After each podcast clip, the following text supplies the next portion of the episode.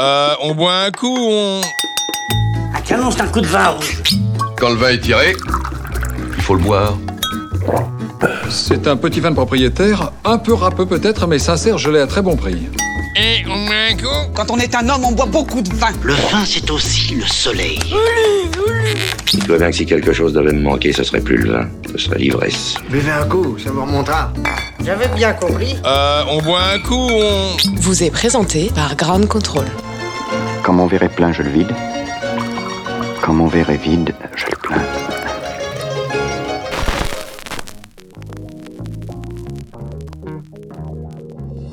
Bonjour, bonsoir, je suis Vincent Sulfite. Bienvenue dans On boit un coup, on... Trois petits points. Permettez-moi de vous présenter ce podcast où j'ai la tâche rapide d'inviter des vignerons, des vigneronnes, ces magnifiques êtres qui travaillent la vigne à la force de leurs poignets.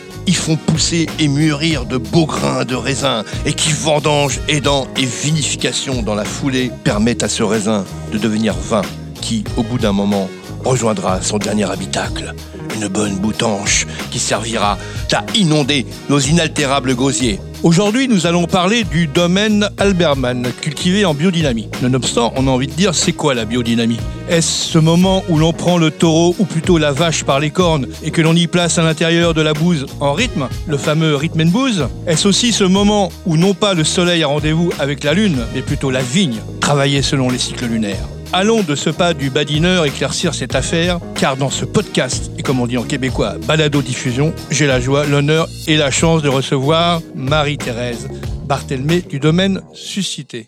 Bonjour Marie-Thérèse. Bonjour Vincent Sulfite. C'est mon, c'est mon, tel est mon nom.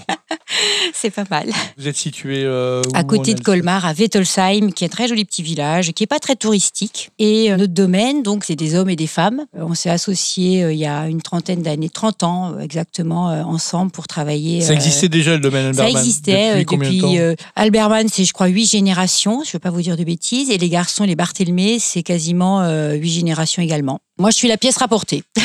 Vous avez épousé un Barthélemy. J'ai épousé un Barthélemy et, et en fait, je suis native de Kaisersberg, qui est un, un petit village euh, très sympathique euh, au demeurant, qui se trouve donc au pied du Schlossberg. Et en fait, c'est mes parents qui sont arrivés de Malaga et qui se sont posés là-bas en 69. Voilà. Le Malaga. Oui. Donc j'ai une double culture. Je dis souvent euh, que ce que j'aime dans notre Alsace, c'est qu'on a quelque chose dans le travail de germanique très très carré, on va dire, et on a une certaine joie de vivre qui vient de notre côté latin. Mais vous êtes né en Alsace. Je suis née en Alsace, euh, dans le Schlossberg, enfin au pied du Et Schlossberg. vous, et vous avez rencontré votre mari au bal Pas du Non. tout. euh, je l'ai rencontré euh, sur un terrain de basket. voilà, il est très grand, il a presque 2 mètres, donc il était impressionnant. Il il faisait des super paniers Et il faisait des super Ah oui, paniers, c'est euh, voilà, impressionnant. voilà, vous avez tout compris. Et puis suite à ça, on s'est mariés. Et Jackie travaille déjà avec son frère, qui était donc le gendre d'Alberman. Et c'est pour ça que vous avez les Barthélemy aujourd'hui à la tête du domaine euh, et qu'il n'y a plus de man, puisque. Marie-Claire euh, porte aussi le nom de son mari, euh, s'appelle aussi Barthélemy. Mais alors vous, votre vocation dans le vin, je comprends pas. Qu'est-ce qui s'est Alors, c'est-à-dire, on nous appelle souvent le quatuor alsacien, parce qu'en fait, chacun a vraiment une partition à jouer. Maurice était vraiment le responsable du vignoble. Jackie euh, donc s'occupe de faire les vins. Marie-Claire est dans la partie administrative, et moi, je suis vraiment dans la partie commerce. Et donc, c'est vrai que cette complémentarité Mm. a donné le fruit de notre euh, histoire, de notre domaine. euh, Et la biologie, la biodynamie, on y est rentré très vite en C'est quelle année, 97. Mhm. Donc, avec. euh, Avant, c'était conventionnel, Alberman, alors. c'était, j'ai envie de dire, en, en lutte raisonnée. Voilà, il n'y avait jamais de gros, gros. euh, Peu de pesticides. Non, parce qu'en fait, euh, Albert Mann, vraiment, c'est un bon paysan avec un bon sens paysan. Voilà. C'est très important, je pense, qu'en Alsace, euh, de retenir, euh, vous savez, les paysages, les paysans, ce côté, on, on respecte la nature, l'écologie, la biodynamie, qui a été initiée il y a 50 ans par la famille Meyer, quand même. Je veux dire, euh, 50 ans, euh, c'est impressionnant. Hum, hum. Et nous, quand on s'est lancé en 97, on a été déjà, euh, enfin, on n'était pas très nombreux. On était, je pense, une quinzaine quand même, ensemble, à prendre des cours. Enfin, c'est surtout Maurice, hein, mon beau-frère, hein, qui a suivi ces cours-là. Et on est rentré dedans. Euh, vous avez des vins qui sont pleins d'énergie. Euh, nous-mêmes, je crois qu'on capte aussi tout ça, quoi, quelque part. Hein, voilà. Alors, vous allez dans les vignes aussi. Alors- la partie commerciale, mais. euh, Non, non. je ne suis pas dans les vignes. Non. Je peux pas vous dire que j'y suis alors que j'y suis pas. Non, je, évidemment, j'emmène. même, pas si les, venez- même pas les vendanges. Si, les vendanges, on est dans la partie euh, organisation. Oui. Voilà. Mais non, non, non, non. J'adorerais hein, que la France soit mon premier marché. Mais aujourd'hui, euh, on doit avoir aujourd'hui 35 pays à peu près. Alors, justement, le domaine Alberman, c'est combien d'hectares? 25 hectares. 25 hectares, tout travaillé en biodynamie. Tout et avec la certification euh, et euh, on est certifié par Biodivin et donc AB agriculture biologique. Voilà, depuis les années 2000 et pour la biodynamie, on s'est fait certifier en 2010. Alors, comment ça se crée le développement commercial? C'est des gens qui sont venus euh, vous voir, voyager dans les pays euh, Alors, je dirais qu'il y a une part de chance. On a eu la chance d'avoir des journalistes qui sont venus nous voir et qui, après, ben, ont parlé de nous. Et ça a ouvert euh, des jolies portes. les États-Unis, l'Australie, la Nouvelle-Zélande. L'Alsace a une particularité. On a une grosse présence de Japonais par les marques. Et en fait, on avait longtemps un lycée. Et c'est vrai que ces petits Japonais venaient au domaine à pied.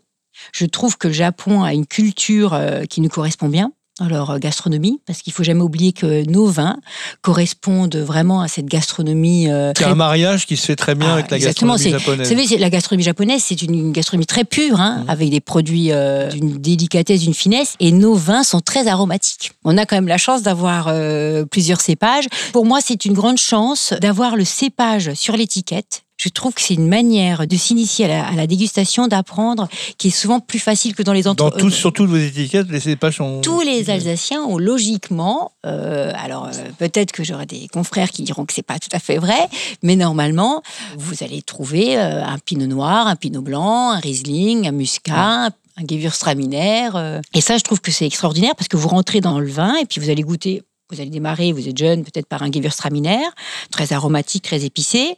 Puis après, euh, vous allez apprécier le pinot gris. Ensuite, vous irez vers le Riesling avec un peu de maturité, parce que c'est plus sec, c'est plus Et les droit. vendanges tardives aussi. Et euh, les vendanges tardives aussi, évidemment, quand on démarre.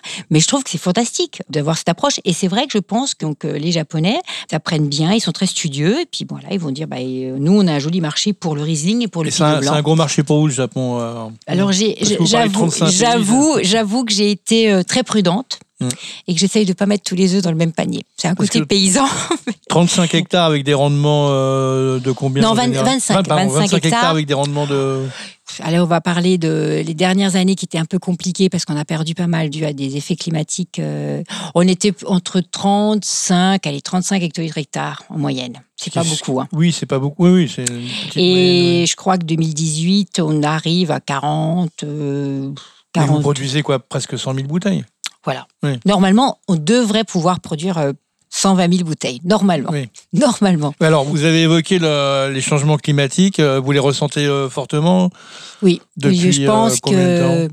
Moi, j'ai dit qu'il y a un après 2003. Alors, mon beau-frère aurait pu en parler un peu mieux parce qu'il suit ça vraiment de très près depuis euh, 20 ans. Il note tous les jours tout ce qu'il fait. Où il est, euh, avec le calendrier euh, lunaire, euh, voilà, est-ce qu'il a bêché, est-ce qu'il a, qu'est-ce qu'il a travaillé, la mise en bouteille, à quel moment on l'a fait, enfin voilà. Et c'est vrai qu'on constate quand même que souvent, euh, je sais pas comment vous dire, mais euh, on manque de pluie. Par exemple, on a des années beaucoup plus euh, de sécheresse. Mm. Comme on n'a pas de neige, on n'a pas de fonte des neiges. Si vous voulez, c'est tout un effet sur l'année qui complexifie euh, le travail du vigneron. Est-ce que vous employez aussi le mot grillure? Grillure, Oui, euh, Malheureusement, c'est un terme qui est pas mal employé depuis l'année dernière avec le fait qu'il y a beaucoup de sécheresse et que ça grille. euh, bah, C'est-à-dire qu'en fait, sur- je vais vous dire, effectivement, il faut laisser une part d'ombre dans la vigne. Donc cette année, on a, on a essayé de faire comme des petites pergolas. Je ne sais pas si vous voyez le- les vignes alsaciennes, elles sont très hautes. Mhm. Et donc on a attaché euh, les vignes pour protéger le. pour faire de l'ombre ouais. dans la ligne et pour justement protéger le raisin. Mais évidemment, les pratiques de culturales, elles ont changé. On peut plus euh, adapter la méthode euh, qu'on a appris à l'école, c'est impossible. Il faut s'adapter. Il y a vraiment un nouveau process d'adaptation pour le vigneron qui est, je pense, un facteur très important. Et la réussite, je pense, des vins ou des vignobles ou des domaines, hein, elle se passera par les vignes. Alors, c'est que cette émission s'appelle On boit un coup ou on, en général, on boit un coup. Avec Donc, plaisir. vous avez apporté euh, une Un pinot noir. Un pinot noir, très bien. Eh ben, je vous propose de l'ouvrir parce que nous allons le goûter. D'accord. Donc j'ai apporté un Pinot Noir Claude Lafaille 2017. J'ai un petit coup de cœur pour ce clos, qui est un monopole de notre domaine. Vous faites beaucoup de pinot noir? On en a quatre. Quatre. Enfin, cinq. C'est combien de bouteilles Ah, bah différentes? alors, euh, pff, si, on laisse, si on laisse faire Jackie, euh, 50. Oui. si on ne laisse pas faire, euh, 27. Ça veut dire monocépage et puis des assemblages euh, Voilà, divers voilà, et variés. voilà. Puis des expérimentations. euh, vous savez, un vigneron, c'est un artiste. Il y a une part de génie. Hein. Oui. C'est du raisin. Il a une palette, c'est comme un peintre, il a une palette, il faut qu'il mélange les couleurs aussi. Voilà. C'est vrai en plus qu'on on aime euh, le côté artistique. hein. Bon, on est à la radio, donc on voit pas l'étiquette, mais on, On, a peut la commenter, un- on peut la, la Voilà, on a un peintre qui nous a euh, fait toutes les étiquettes, qui a peint toutes les séries. Et le Claude Lafaille, c'est la seule étiquette qui n'est pas en couleur. Voilà, Mhm. puisque c'est un Alsacien, François Brucci. Et là, vous avez vraiment le clos qui est reproduit avec la faille euh, et les vignes. Voilà. Donc c'est pour ça qu'il s'appelle le clos de la faille. Voilà. Il Et- est vraiment sur une fracture. Alors je vais goûter aussi. hein. Oui. Je trouvais que c'était sympa de boire un, Ah, un pinot noir avec un joli fruité. On est sur la cerise, euh, sur la petite fraise des maras. Il a une belle robe euh, légèrement sur les notes, euh, j'ai envie de dire le nuancier violet. Je ne sais pas si c'est, euh, faut, si je peux le décrire, Oui, bien sûr. mais, mais je trouve qu'il a vraiment, il a un joli nez. Mhm. Et c'est des vignes qui ont à peu près 20 ans, un peu plus de 20 ans. Donc un clos d'un hectare, je le disais tout à l'heure, avec une ambiance, une vraie ambiance. Alors je goûte. Hein. Mais moi aussi j'ai goûté, figurez-vous. Voilà. J'aurais pu ramener euh, évidemment un blanc. Mm. L'Alsace, c'est les blancs. Mais Oui. je me suis dit, un ça, non mais non mais c'est, non justement. euh, Ah, vous savez que je m'appelle Vincent Sulfite, hein, alors. Oui. Il y en a des sulfites, là, non? Un petit peu. Ouais. J'ai, senti. Oui. Vous en mettez beaucoup en général dans vos cuvées? Ouais. Non, Ouais. non. C'est-à-dire qu'en fait, Jackie protège un tout petit peu le raisin Mm. au démarrage. Après, vous n'avez plus rien dans l'élevage. hein. Et au moment de la mise. Voilà, légèrement. Mais les bouteilles partent dans euh, allez, 35 pays. Évidemment, dans des containers. euh, ça, vous avez peur problème. de la stabiliser. Enfin, Moi, le stabiliser J'ai eu, je vous cache pas, on a eu, vous savez, on a essayé aussi, hein, de- on a essayé. sans sulfite. On a essayé. On a, on a dû rapatrier euh, un peu de bouteilles. Ah. Donc, je ne sais pas si je peux citer mes confrères, mais je connais un, un très grand domaine en- dans le Beaujolais qui fait la cuvée avec et la cuvée sans, et c'est le client qui décide. Mais je me voyais mal euh, compliquer encore un peu le message euh, avec toutes les cuvées qu'on produit. Donc, euh, c'est pour ça que c'est vrai, le choix a été pris. Parce que le fait de dire que vous êtes en biodynamie, c'est un bon vecteur de vente. Alors, c'est seulement depuis le millésime 2016 que je mets euh, vraiment le label euh, sur les étiquettes. Parce que c'est devenu presque une obligation pour des marchés comme le Japon et l'Allemagne. Euh, Au départ, j'ai considéré que ce qu'on faisait, c'était pas un argumentaire de vente, justement. Je considère que j'ai un total respect pour les domaines qui sont certifiés, qui ne mettent pas sur leur bouteille, parce que c'est pas ça qui, que vous devez euh, percevoir en premier. Moi, je pense que ce qui est important, vous goûtez le vin, vous sentez le vin, vous le regardez, vous, vous l'inspirez, et puis après, est-ce, vous, est-ce que vous aimez, vous aimez pas? Enfin voilà, est-ce qu'il y a quelque chose qui se passe? Voilà. Est-ce qu'il y a un échange entre lui et, et vous?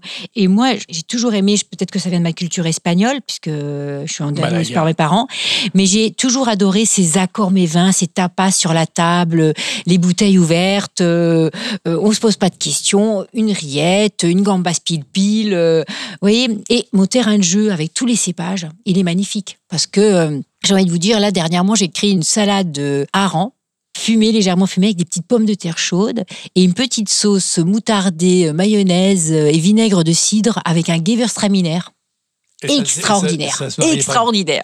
Donc mes copines me disent Marie ouvre un resto et non, euh, ça reste un plaisir. L'Alsace, pour ça, c'est un terrain de jeu extraordinaire. Là, en me baladant, en venant à votre studio, euh, quand tu vois tous les beaux restaurants, alors tu avais persan, indien, thaïlandais, si, si tout le monde se mettait à, à trouver Ah. les accords sur les Ouais. vins d'Alsace, on n'aurait plus assez de bouteilles pour les étrangers. Alors, le, le, le Clos de la Faille, justement, on le boirait avec quoi comme, euh, comme... Alors, bon, évidemment, une bonne côte de bœuf grillé, euh, mais peut-être aussi, je trouve qu'il est très délicat. Et je pense qu'avec une côte de veau, euh, ça pourrait le faire aussi. Voilà, avec des petites girolles, euh, voilà, voilà, de la viande, oui, oui, oui. Vos vins, Voilà. vous voulez... À quel prix, par exemple, le Clos de la Faille Alors, le caviste Clos de la Faille, prix, euh, prix des parts domaines, et c'est vraiment le prix que vous allez retrouver chez un caviste. On est sur une bouteille à 40 euros euh, euh, du domaine. Et vos vins, en général, ils sont dans, dans quel ordre de prix? Écoutez, ça peut démarrer avec un pinot blanc à 11 euros. Mm. Et puis après, on peut monter. Euh, on va peut-être pas citer les prix des vendanges tardives et des Oui, sélections plus Grenoble. général, Mais oui. un grand cru, vous pouvez être à 50, euh, 50 euros euh, pour une bouteille de grand cru. Voilà. Très bien. Vous avez un site internet, on sait où vous trouvez, ça doit être... un- Tout à fait. On a un Instagram, on a un Facebook, euh, voilà. Et on essaye euh, de promouvoir euh, ces vins qui sont pour moi euh, géniaux. Mon plus beau cadeau, je vais vous dire qu'on sait, c'est quand je reçois des clients de restaurant le lundi matin au domaine qui arrivent, qui étaient au restaurant le samedi ou le dimanche et qui veulent acheter la bouteille qu'ils ont bu au restaurant. Et ça, je trouve ça extraordinaire. Ils connaissent pas Alberman peut-être avant de l'avoir goûté et ils sont subjugués par leur moment ou par leur... Mhm. Et ça, c'est pour moi le plus beau cadeau. Bah, Voilà. Très belle conclusion. Je vous remercie beaucoup d'être euh, venu euh, nous voir ici à En bois un coup on et on a bu des coups et c'était merveilleux et puis euh, on va continuer à en boire. Merci. Merci. Merci.